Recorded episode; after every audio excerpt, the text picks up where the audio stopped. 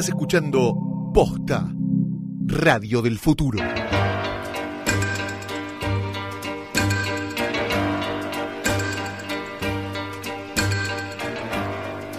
You don't own me.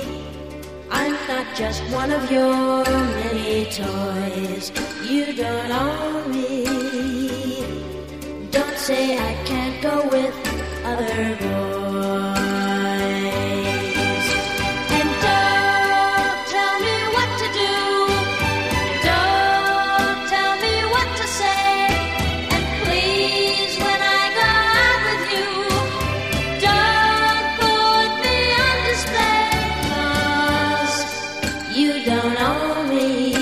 Los sumisos, Él los guarde. Bendito sea el fruto, alabado sea bajo su mirada. Queridos habitantes de Gilead, bienvenidos a un nuevo episodio de Centro Rojo. Mi nombre es Fiorella Sargenti. ¿Qué tal, Fiorella? Soy Ayelena Oliva, ¿cómo estás? Ay, hola, ¿qué tal? Eh, que- Hola, ¿qué tal? la- si lo están escuchando Sí. en orden a este podcast, la semana pasada no hubo, perdón, porque fue mi culpa, se me rompió la garganta y no me dio para hacer tantos podcasts. Una cadena de culpas igual, fue como una cosa medio trastabillada. Pero no importa, acá estamos para Estamos. hacer un nuevo capítulo. El tema de hoy es para mí uno de los, bueno, en realidad todos los Todos. que tocamos en este, pero el de religión me obsesiona un poco y eso va a ser lo que vamos a estar desarrollando el día de hoy, pero antes tenemos que decirles algo. Antes de empezar con este episodio, queremos contarles que Centro Rojo está presentado por Cablevisión Flow, la mejor manera de ver The Handmaid's Tale cuando quieras y donde quieras. Cablevisión Flow es un servicio exclusivo para clientes de Cablevisión que te permite ver desde cualquier dispositivo la tele en vivo y además contenidos on demand como películas recién salidas del cine, temporadas completas de series y muchos contenidos más. Acá en Latinoamérica, The Handmaid's Tale es emitida por Paramount Channel y en Cablevisión Flow podés ver la primera temporada enterita, enterita en idioma original o con subtítulos o con doblada en castellano o con no sé qué, o en todas las maneras que quieras que más o menos tengan sentido en esta región. Claro que sí. Si te gustó The Handmaid's Tale eh, y la viste en Flow, obvio, podés ver otras series. Hay muchas que tienen, bueno, no solo temporadas completas, sino las que ya terminaron están enteritas, enteritas y tal vez te puedan interesar. Podés ver, por ejemplo, Un gallo para Esculapio, la primera temporada completa que si lo estás escuchando este podcast en orden y no es 2048 y estás en 2018, viene de ganarse el Martín Fierro de Oro. Además, todos los contenidos on demand de Flow también están disponibles en el canal 1 de Cablevisión HD. ¿Todavía no tenés Cablevisión Flow? Si ya sos cliente de Cablevisión HD, tenés la posibilidad de usar la app de Flow gratis. Y si tenés Cablevisión clásico o digital, puedes disfrutar de un mes de prueba sin cargo. Activada tu cuenta en cablevisionflow.com.ar y descarga la app. Bueno, ahora por dónde empezar en esta serie, que es una distopía religiosa. Es una distopía feminista, Patriarcal, religiosa, patriarcal, totalitaria, Todo todo eso. eso. que venimos viendo ahora y nos vamos a meter en el maravilloso, mágico y misterioso mundo de la religión en la República de Gilead.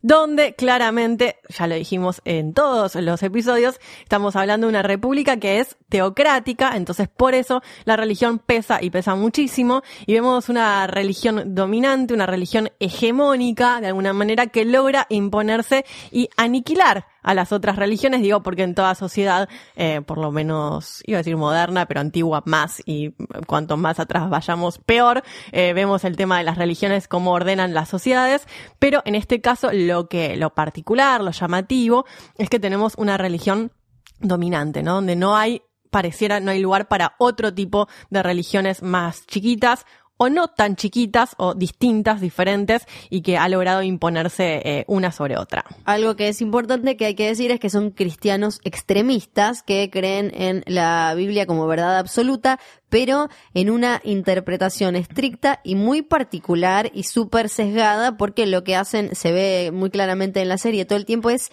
recortar frases y eh, ideas de la Biblia y quedarse con lo que les conviene. Incluso hay, hay conceptos, hay preceptos religiosos eh, cristianos que, le- que deja de lado Gilead para aferrarse a los que eh, le- le- le- más les sirven. Incluso se ve desde cuando hablan los eh, hijos de Jacob, los sons of Sí. Jacob, hasta la, la, la tía Lidia y, y demás. Siempre falta como la otra parte parte de la Sí, frase. yo eh, quiero aclarar a todos los que nos escuchan que yo no sé nada de religión, No, entonces acá- vamos a hablar un poquito desde el sentido común Sí. porque periodistas, pero eh, me parece que está interesante marcar esto. Digo, creo que es algo que sucede. Digo, uno piensa también en el Islam, en la Biblia, en digo, siempre está la disputa por la interpretación de las Sagradas Escrituras, ¿no? Y ahí Acá es es, donde un poquito más obsceno igual porque más que interpretaciones muchas veces dejan de lado Claro, una no me importa esto tipo otro y esto sí. Claro, terminan el párrafo, se quedan con una sola oración y Claro. no lo continúan. Básicamente no solo es de interpretación, sino también es de recorte,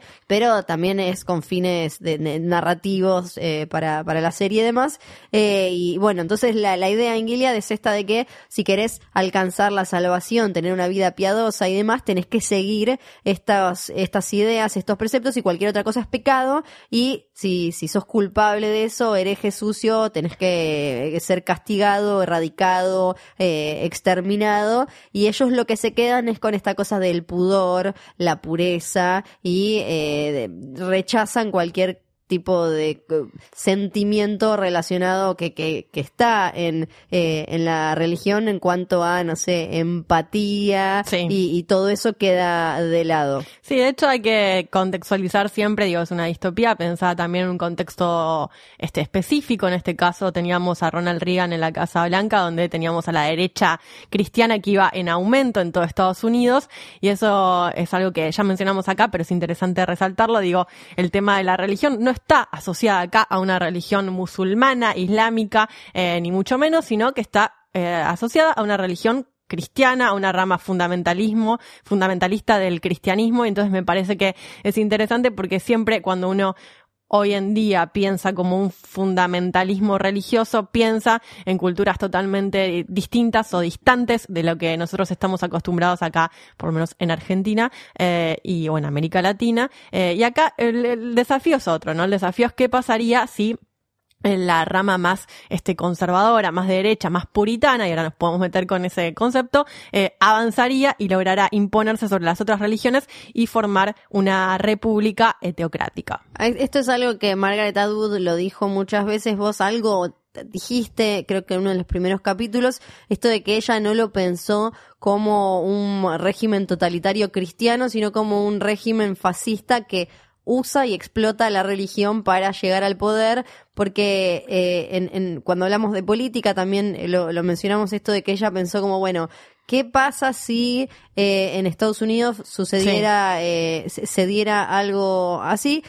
¿Cuál sería la manera? Y le vendrían, le entrarían por la religión. En un momento dice algo como que entraría al medio vestido como los puritanos y como una bandera norteamericana. Como que Sí. lo, lo que ella siempre hizo mucho hincapié es esto en que cada régimen fascista usó, explotó algo que era bien este, cercano al sentir, al, eh, de- al, al imaginario de ese pueblo y que en Estados Unidos si vos querés llegar tiene que ser de esa manera con la religión. Sí, de hecho pienso en, en realidad pienso en los, en los sistemas más autoritarios de izquierda, ¿no? Que justamente no hubo, no existió el componente religioso, sino más bien todo lo contrario, en la Unión Soviética, también, no sé, en Cuba tal vez. Eh, y acá como sí se centró en otras, en otras construcciones, ¿no? Este, ideológicas bien fuertes. Eh, acá está pensado, está centrado en la religión. De hecho, una de las preguntas, uno de los cuestionamientos que se hace la autora en su momento en, en la introducción al libro es si el libro está en contra de la religión.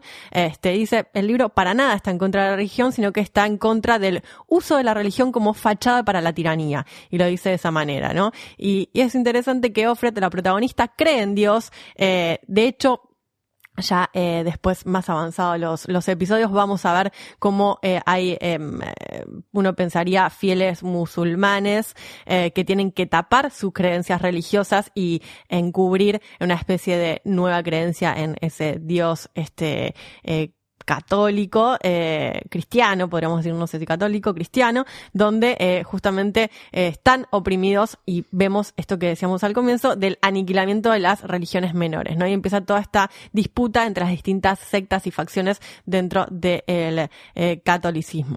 Igual me parece que eh, a- algunos le pueden encontrar una trampa ahí al, al razonamiento de Atwood con respecto a eh, que si, si es antirreligión o no, porque si bien en la historia se ven, como decías vos, eh, otras religiones que no están eh, asesinando gente y embarazando minas que no quieren ser embarazadas, violando y demás, como, no sé, están, creo que hay, un, hablan de un grupo de, de- de evangelistas, de, de la iglesia Sí. bautista, que también están eh, defendiéndose, en Israel están eh, recibiendo a los judíos que echan de Estados Unidos y demás, pero también es medio trampa porque ella te lo plantea como que la, eh, la religión sirve como herramienta para llegar a, a un régimen totalitario y termina dejando a la sociedad eh, en una situación un poco más vulnerable y más manipulable. Entonces ahí es cuando entra como la de, eh, bueno, ahí se puede discutir Sí.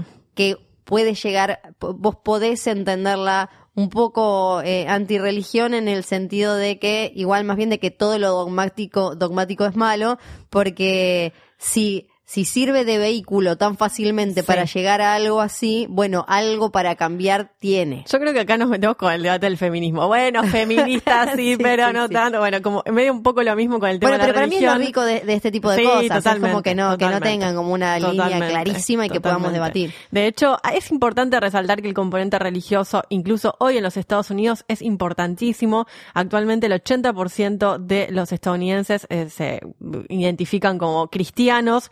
De esos eh, fieles cristianos, el 25% es católico. Poco para mí, yo me sorprendí con estos datos, pensé que eran un poco más. El 17% es baptista, que es un movimiento evangélico de las iglesias protestantes que tiene aproximadamente 72 millones de fieles en el mundo. Tenemos 7% de metodistas, que es también una tradición anglicana, también con profundas raíces, eh, más que nada en el pasado y como la cuestión más religiosa más antigua.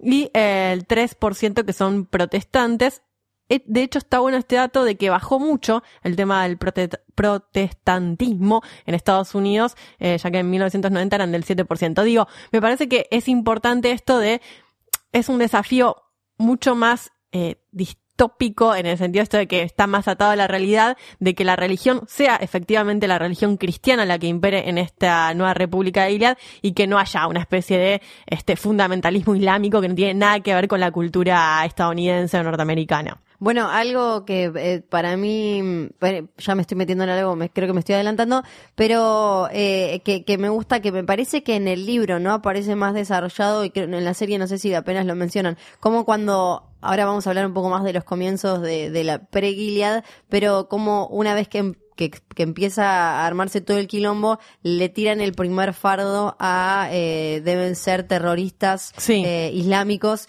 Que, que Aparece vienen- mencionado, sí. Claro, como que, que vienen a romper con lo nuestro. Y ahí como, me imagino que ahí también lo religioso juega más con, entre las pequeñas diferencias que puede haber en- entre algunas religiones, se unen frente a ese gran enemigo que es tan distinto a nosotros. Sí, de hecho en la última parte del libro aparece, eh, citado Texol, dice, esta organización, eh, habla de los hijos de Jacob, dice, se formó poco después de que las superpotencias detuvieran la carrera armamentística, acá ya la flashá grosso y me encanta, la carrera armamentística y del llamado acuerdo de las esferas de influencia que dejaba superpotencias eh, con la libertad de acción sin interferencias con respecto a las crecientes rebeliones que tenían lugar dentro de sus fronteras. Entonces, vemos como que había una disputa ahí este, internacional entre potencias donde se firma un acuerdo, eh, este acuerdo de las esferas de influencia que deja en libertad de acción, ¿no? Para que estos tipos de grupos religiosos, y aparece la idea esto inicial de los hijos de Jacob, donde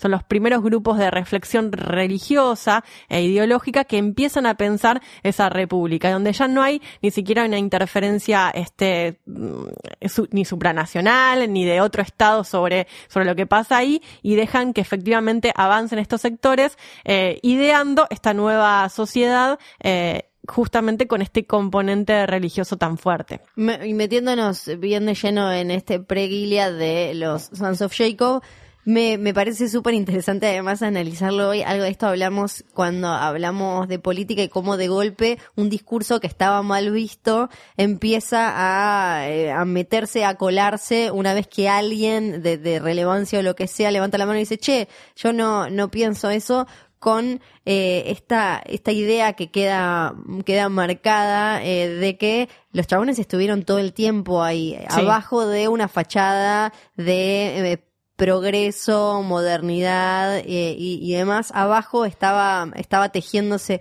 todo esto y mm, eh, lo- los hijos de Jacob, yo no sé nada de religión, recién como eh, decía Aye, pero una vez que empecé a, a tratar de aprender y a estudiar, encontré que claro, el nombre es bastante literal porque el señor Jacob tenía una mujer que no podía tener hijos, entonces la mujer le trae a su criada para que, que tenga sexo con ella, para que copulen. Sí. Y ahí le dio, creo que, dos hijos y después ella pudo tener hijos. Entonces es como súper, súper eh, lineal la relación, el vínculo con... eh, por eso se llama también el Rachel, Rachel and Leah Center o algo así, también viene de ahí porque Raquel era la, la mujer de, de Jacob. Y de ahí viene directamente ellos, que en la, en la serie, también en, en el libro, me imagino que no estará esto, porque no existía. Eh, me acuerdo que te muestran cómo empiezan como eh, con grupos de Facebook y que tienen diferentes ramas Sí. en, en diferentes eh, estados y, y esta cosa de me- lo que más me divierte es de cómo quizás hoy podemos ver discursos similares pero lo- los ignoramos por, por, por pensarlos como ridículos Sí, y ya lejanos. al extremo, sí. Eh, exacto, y como algo, acá voy a hacer foreshadowing para lo que es Centro Rojo, pero hay una frase que dice Jun, no voy a decir cuándo, que dice, estuvieron ahí todo, el- todo este tiempo y nadie los vio. Sí. Como esta idea que pienso que acá hasta podemos pensarlo en cuanto a en Argentina, el debate con el aborto, los de un lado pueden decir del otro, ayer estuvo toda la Plaza Verde y yo no los veía porque Sí, yo sí, vivo sí. en mi mundo, eh, comillas, comillas, pro vida. Porque no salió en un- ninguna tapa, ¿no? claro, tal cual. Pero bueno. Y, y si Se lo vivís- olvidaron, Fiorella, ¿qué le va a pasar? Y si ¿Qué vivís en, en una en un ambiente de verde, eh, vas a decir como yo nunca escuché a alguien hablar como granata. Sí, bueno, son también esas burbujas de consumo, ¿no? De donde uno se mueve históricamente, a veces es importante romperlas, porque si no, seguís retro, retroalimentando. Lo que pasa es que es, co- es complicado, digo, yo te digo, mi cuenta de Instagram era toda verde ayer. Claro. O sea, es complicado también romperla porque uno tampoco a veces quiere, le interesa tanto lo que tiene para decir el otro. para mí, do- donde queda súper claro es con lo que está pasando, les pido mil disculpas si nos están escuchando de otro país, con lo que pasó acá con el, el- el partido que es gobierno, con Cambiemos, que de- del presidente, las figuras más importantes están en contra de la legalización del aborto, como el presidente y la gobernadora de la provincia de Buenos Aires, y los que sí están a favor dijeron como, che, nosotros estamos a favor y estos tienen como a, Claro. tienen como a Hulk y al Capitán América del, de Cambiemos. ¿Cómo hacemos para ¿Qué combatir eso? Sí. Dice, y, y hoy salió una foto que se sacaron y, y ar- se organizaron, digamos, para visibilizar que hay gente en el partido. Y me imagino que dentro de Cambiemos les debe haber pasado esto también. Como, che, yo no sabía que teníamos aborteros y el otro, y yo no sabía que vos eras tan cerrado. De hecho, ayer lo que decían justamente Lipovetsky y todo esto era de bajarle un poco la intensidad a la foto. Era como, sí, nos vamos a sacar esa foto, pero no queremos que circule tanto. Y hoy fue eh, la tapa, estamos como muy sobre la actualidad, ¿no? Pero hoy fue la tapa del diario imposible. La Nación donde decía, bueno, justamente hablando de las diferencias que había dentro del oficialismo en torno a esta posición, ¿no? Eh, y es interesante porque incluso aquellos sectores que están a favor de la despenalización eh, del aborto querían bajarle un poco el precio para que no se arme mucho revuelo dentro del partido, donde sabemos que la mayoría de los diputados votarían contra. Em, Volviendo, Sí. volviendo, volviendo, retomando un poco la serie, hablabas recién de estos fragmentos eh, que deciden tomar de, no sé si dice las Sagradas Escrituras o qué, pero eh, es interesante donde aparece el tema de las ceremonias, eh, de justamente ese lugar, ese ritual en el que la criada debe acostarse boca arriba sobre la esposa del comandante, y mientras ella le agarra las manos y el comandante la viola directamente, eh, y que antes de eso leen un fragmento de la Biblia y dicen justamente lo que mencionabas vos recién, ¿no? Esto de que eh, el fragmento que les sirve para justificar todo ese sistema. Digo, digo que cuando, eh, bueno, traducido en español, cuando Raquel vio que no le daba hijos a Jacob, tuvo envidia de su hermana y dijo, Jacob, dame hijos y si no me muero. Todo eso lo leen justamente antes de esta, de esta violación, de este acto de relaciones sexuales que tienen con la criada. eh, como argumentando y justificando este tipo de, abuso sexual contra una mujer que no tiene ganas de hacer eso y que sin embargo está en esa situación.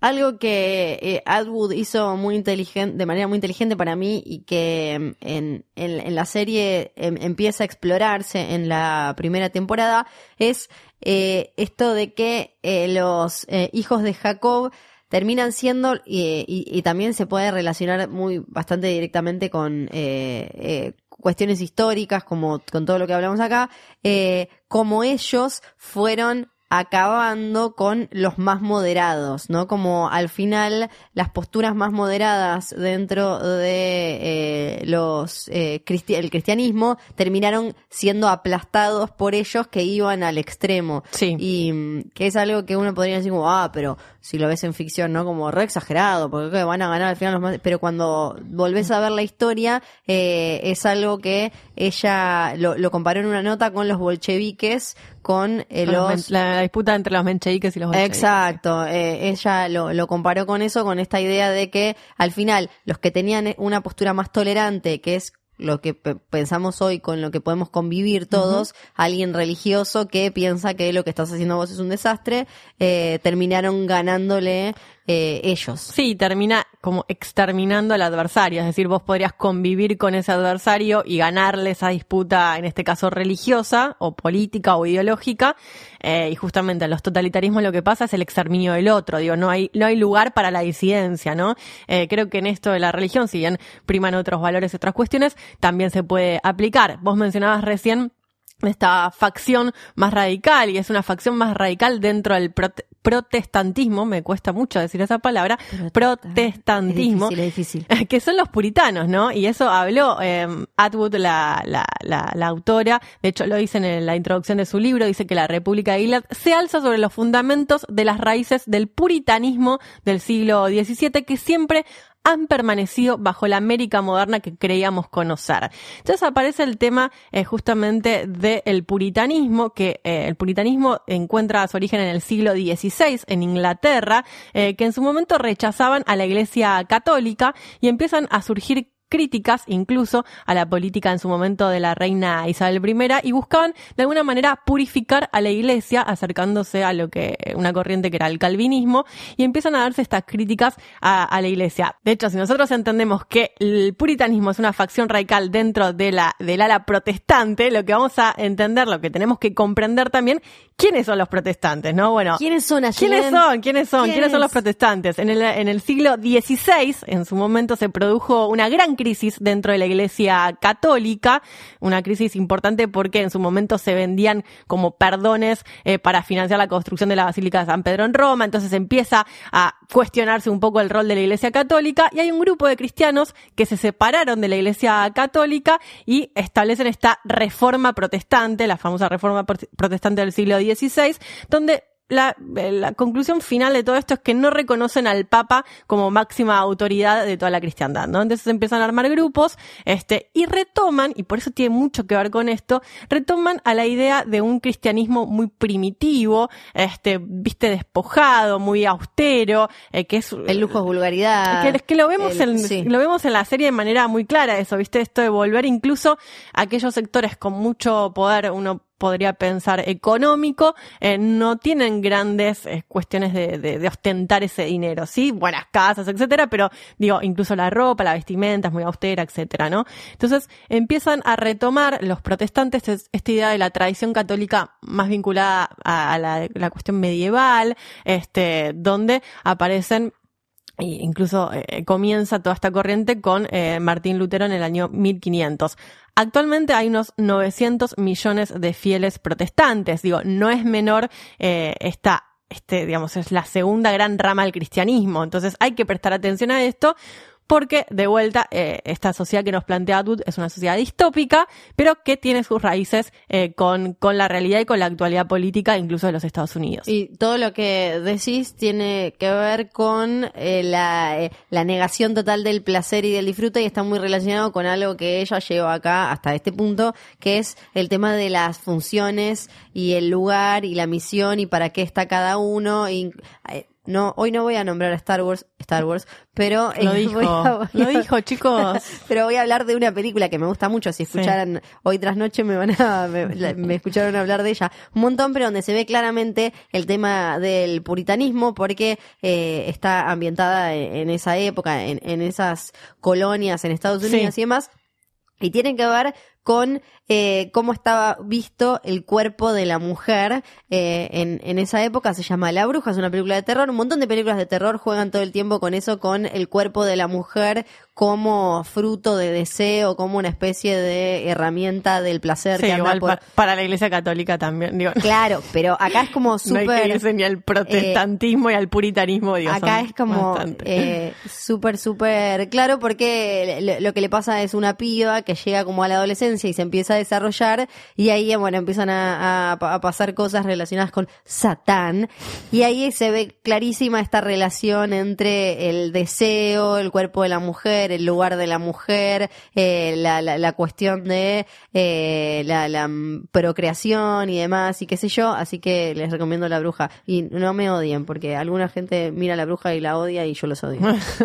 Otra de las cosas interesantes es que también eh, esta, esta ficción tiene lugar en lo que sería una sede de la Universidad de Harvard, entonces aparece el tema de Harvard como que hoy, digamos, actualmente es un símbolo de una institución educativa y liberal y no hay nada más este democracia liberal occidental este que, que Harvard, pero antes, dice Atwood, fue un lugar donde se daban los seminarios para los puritanos. Entonces, por eso elige este lugar que es bastante complicado. De hecho, en un momento dice, se enojarán eh, la gente de la- de- del mundo universitario este, de Estados Unidos si tomo el muro de la universidad como el lugar donde justamente se cuelgan los cuerpos las personas este, que eh, son castigadas por este, asesinadas directamente y torturadas por este sistema. Dice, y sí, la verdad que se enojaron, pero está bueno porque decide tomar esto de vuelta lo que se ve en esta serie, y por eso es tan interesante la serie del libro, es que hay un profundo estudio de todos estos temas de Atwood. Digo, cuando ella eh, decide tomar al puritanismo como la religión, este modelo desde donde construye toda esta ficción,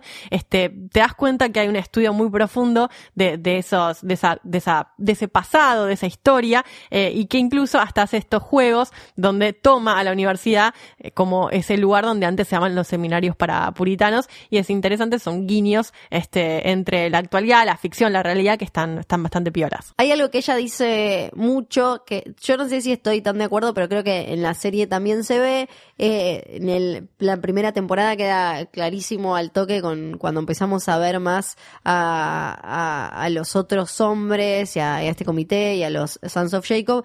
Es esto de que la- lo, que ella quiere mostrar con la novela, eh, con la historia, es cómo se puede usar la religión para esto, aunque vos no creas claramente en, eh, esos valores. Porque nosotros vemos todo el tiempo cómo los comandantes están eh, haciendo trampa con sus propias reglas. Ellos ayudaron a armar Gilead, ellos armaron Gilead, pero todos tienen sus chanchullos aparte, desde él con la minita, el otro que juega, el otro que no sé qué, el otro que no sé cuánto. Ella y creo que la serie la sigue, la sigue bastante, eh, separa con que vos no hace falta ni siquiera que creas eh, en esa religión demasiado, en la, la- solamente vas, eh, la, la vas a usar como escudo para acceder a un lugar eh, de poder.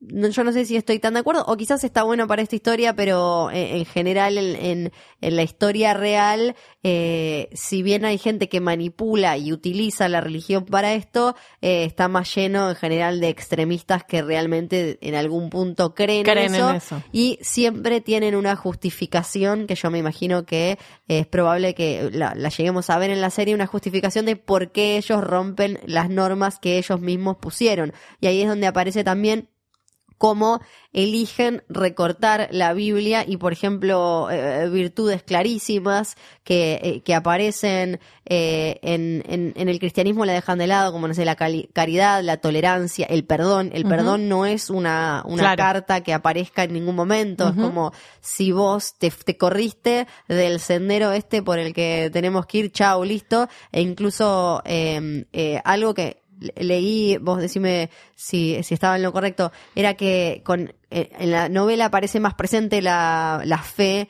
de Jun que en lo que apareció en la serie, pero que lo que le pasa a ella es que se acuerda que ellos están como recortando las palabras, Sí. pero no lo puede chequear porque no puede leer, No porque, puede leer nada. porque no puede acceder ¿Y a pero nada. por qué crees que pasaría esto de que encuentran, o, digamos, los propios comandantes y los propios sectores de poder encuentran esos lugares donde ellos mismos rompen con sus propias reglas?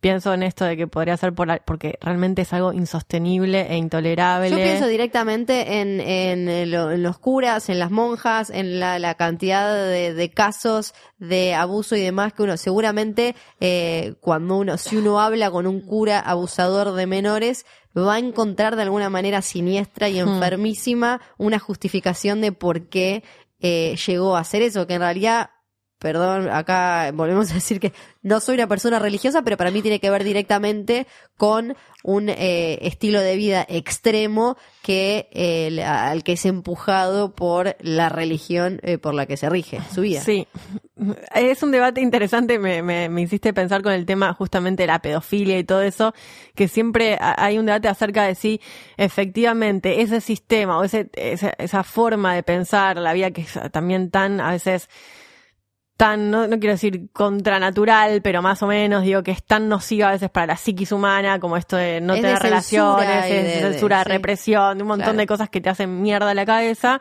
este, lleva a que eh, terminen cometiendo ese tipo Sí. de cosas. O la teoría contraria, que es que son unos perversos, este, hijos de puta, que en otro contexto igualmente lo hubiesen hecho, pero que saben que en esos espacios eh, encuentran mayor complicidad, silencio y un montón de cosas para avanzar en unas prácticas totalmente perversas, es decir, ya son como perversos este, de nacimiento que Sí. estoy usando categorías que cualquier psicólogo me mataría, pero bueno, este, que hace que eh, eh, vayan a esos espacios justamente buscando lugares este de complicidad y, y donde puedan operar este tipo de mentes totalmente siniestras. Obviamente no es todo, digo, es un sector muy reducido, pero este digo, hay un mon- montón de gente que practica la fe de con mayor Sí, sí, compromiso sí, y qué no, sé no, yo, pero mal. pero digo, ahí está, no sé, es como interesante si, si generan eso o eso, ese tipo de sistema no me termina ni, ni destrozando pedo, la cabeza. Claro, ni en pedo a tirar una, eh, Respuesta. una respuesta, pero sí me, me parece que es interesante esto de cómo lo- los tipos rompen al toque, porque además cuando nosotros nos metemos en la serie no es que Gilead tiene 150 Sí. años, o sea, ya... Tres años, es verdad. sí. Claro, ya apenas empezó, ya la están rompiendo. Como a- mí me gusta más la historia si ellos como em, se me fue em, qué estúpida eh, Fred tipo como que cada vez que me olvido el nombre de Fiennes digo como cómo se llama oh Fred ah listo como Oh. eh, eh, como él eh, que sí creía en eso de verdad. A mí me gusta pensar que los Sons of Jacob no solo querían llegar al poder sino que realmente había eh, hay en ellos una una creencia real de que la sociedad se había ido a la mierda Sí. de que eran todas puta putos travesti locos con sida y anda a saber qué más.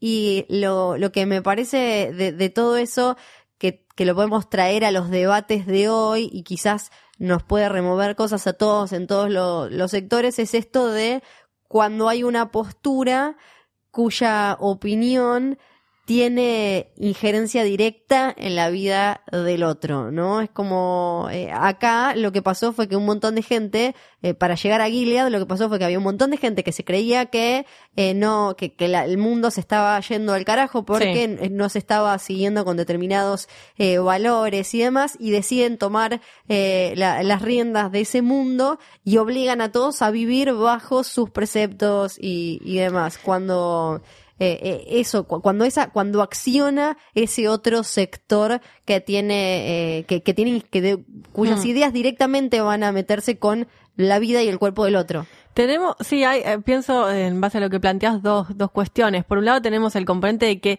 siempre hay como una disputa por cómo se organizan las cosas. Eh, lo que pasa que acá tenemos el otro componente que es el factor religioso, ¿no? Digo, em, eh, el tema de, digo, las disputas políticas, ideológicas, de qué partido, hacia dónde va, de los, de los conservadores, los de la gente izquierda, de, en su momento, Guerra Fría, ¿no? El capitalismo, de, del socialismo. Eh, digo, me parece que siempre son tensiones de, bueno, de cómo, de, de analizar o de tratar de persuadir a través de la palabra, del discurso, un montón de, de cuestiones, cómo vemos el mundo, per- persuadir al otro de que el otro tiene que bancar mi posición acerca de cómo se organizan las cosas.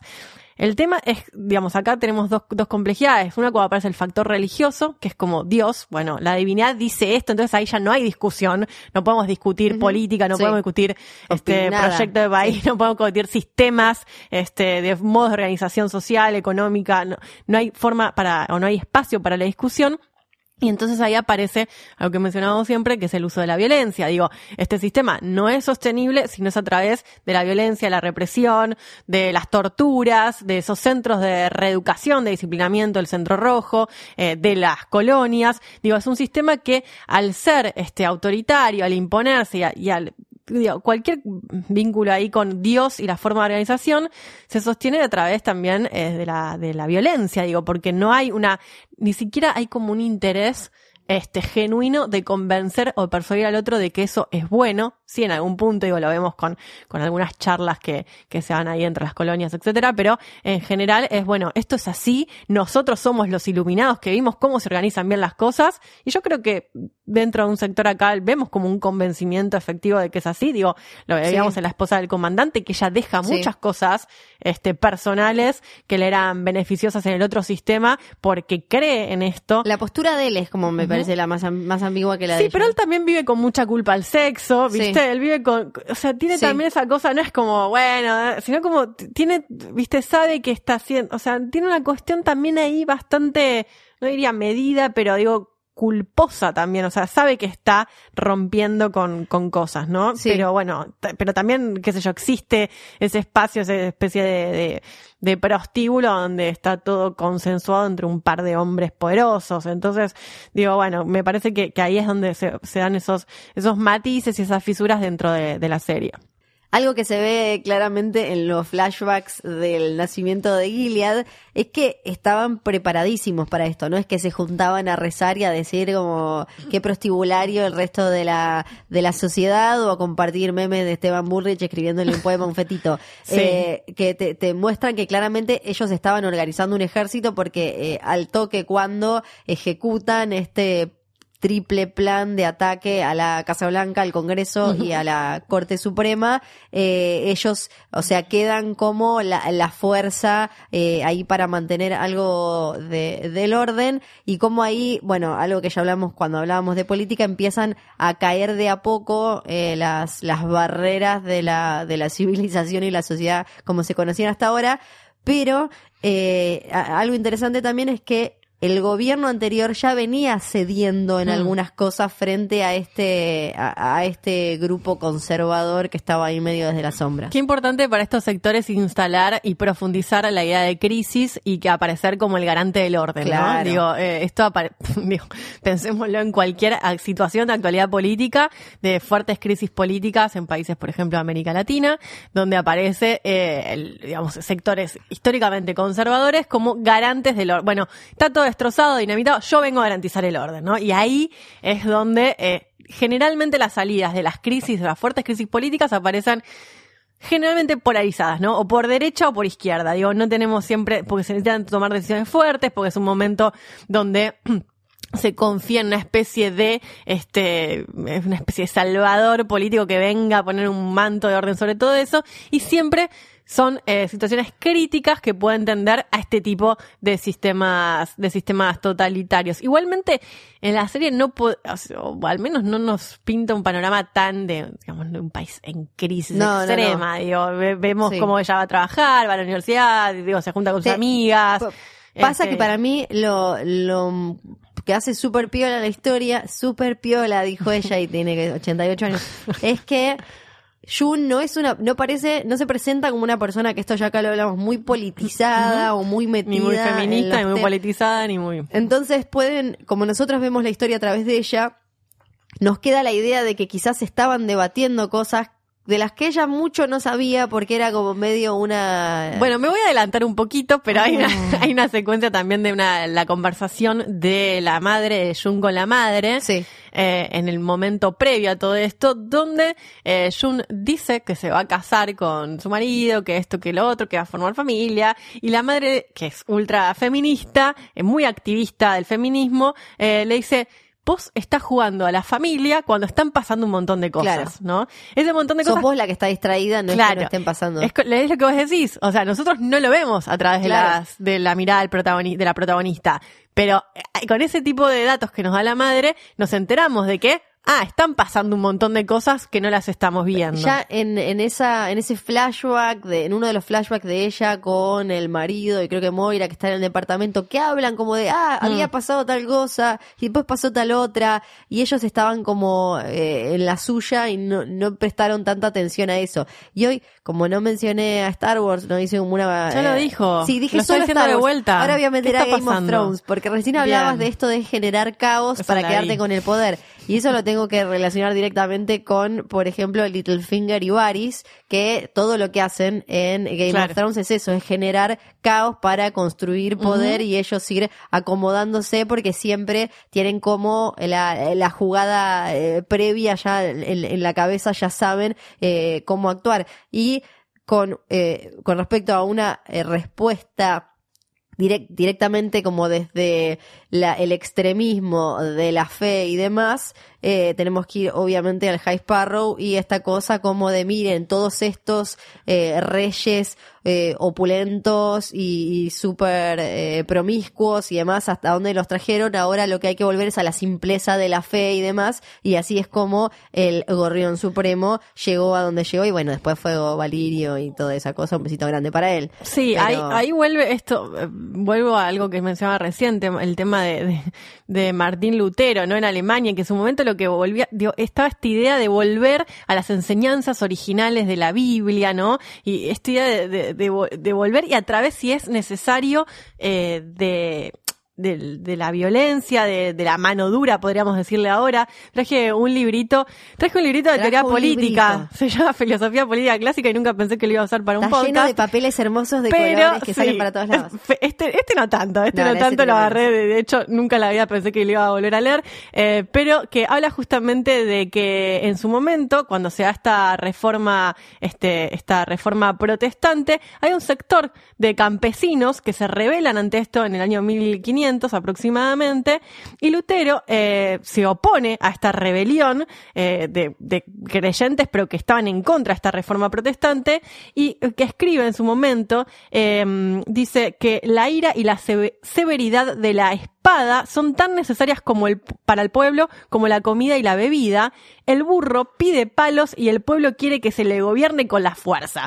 Digo, entonces, fíjate cómo a veces esta idea de, ok, volvamos a estas ideas originales, pero no es porque haya un convencimiento de las bases sociales de que hay Sí. que volver hacia eso, sino porque vamos a volver con el palo, porque el pueblo pide palo, algo, bueno, obviamente injustificable, pero es, es, es interesante esto de cómo a veces se sostiene, este, ok, eh, podemos dialogarlo, podemos hablarlo, pero cuando ya no hay punto, hay rebelión o hay rupturas o hay críticas a este tipo de sistema, directamente represión, ¿no? Entonces, eh, así es como también vemos cómo se va construyendo esta República de Gilead. Directamente represión, dijo Ayelen Oliva. Bueno, tranquila. citar. Fotos. eh, Tranquilízate un poco, Les querida. mandamos revista pronto, directamente represión. Y ahí Ayelen Eh, Oliva. eh, sí, pero... Así cerramos este capítulo, ¿te parece? Así cerramos este Directamente capítulo. represión. Re- y suena a violadores. de represión. Sí, me parece muy noventas. pero nos queda igual un episodio más de esta primera temporada de Centro Rojo. Lo que queremos es que nos manden mails. Ya nos mandaron algunos, los tenemos guardados, los vamos a comentar. Estuvimos leyéndolo, sí.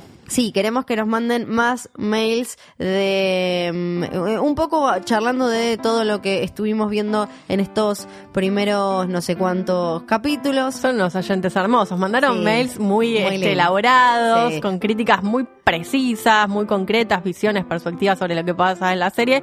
Y pueden escribirnos a nuestro mail centrorojo.posta.fm y los vamos a estar leyendo por ahí. Si les parece que quedó algún tema de, de la primera temporada que no tocamos o lo que sea, lo que quieran comentarnos, lo pueden hacer ahí. Nosotros lo leemos en el último episodio de la primera temporada de Centro Rojo. Eso ha sido todo, ¿no? Yo soy Fidel Sargenti. Yo soy Ayelen Oliva y nos volvemos a encontrar la semana que viene. Chao.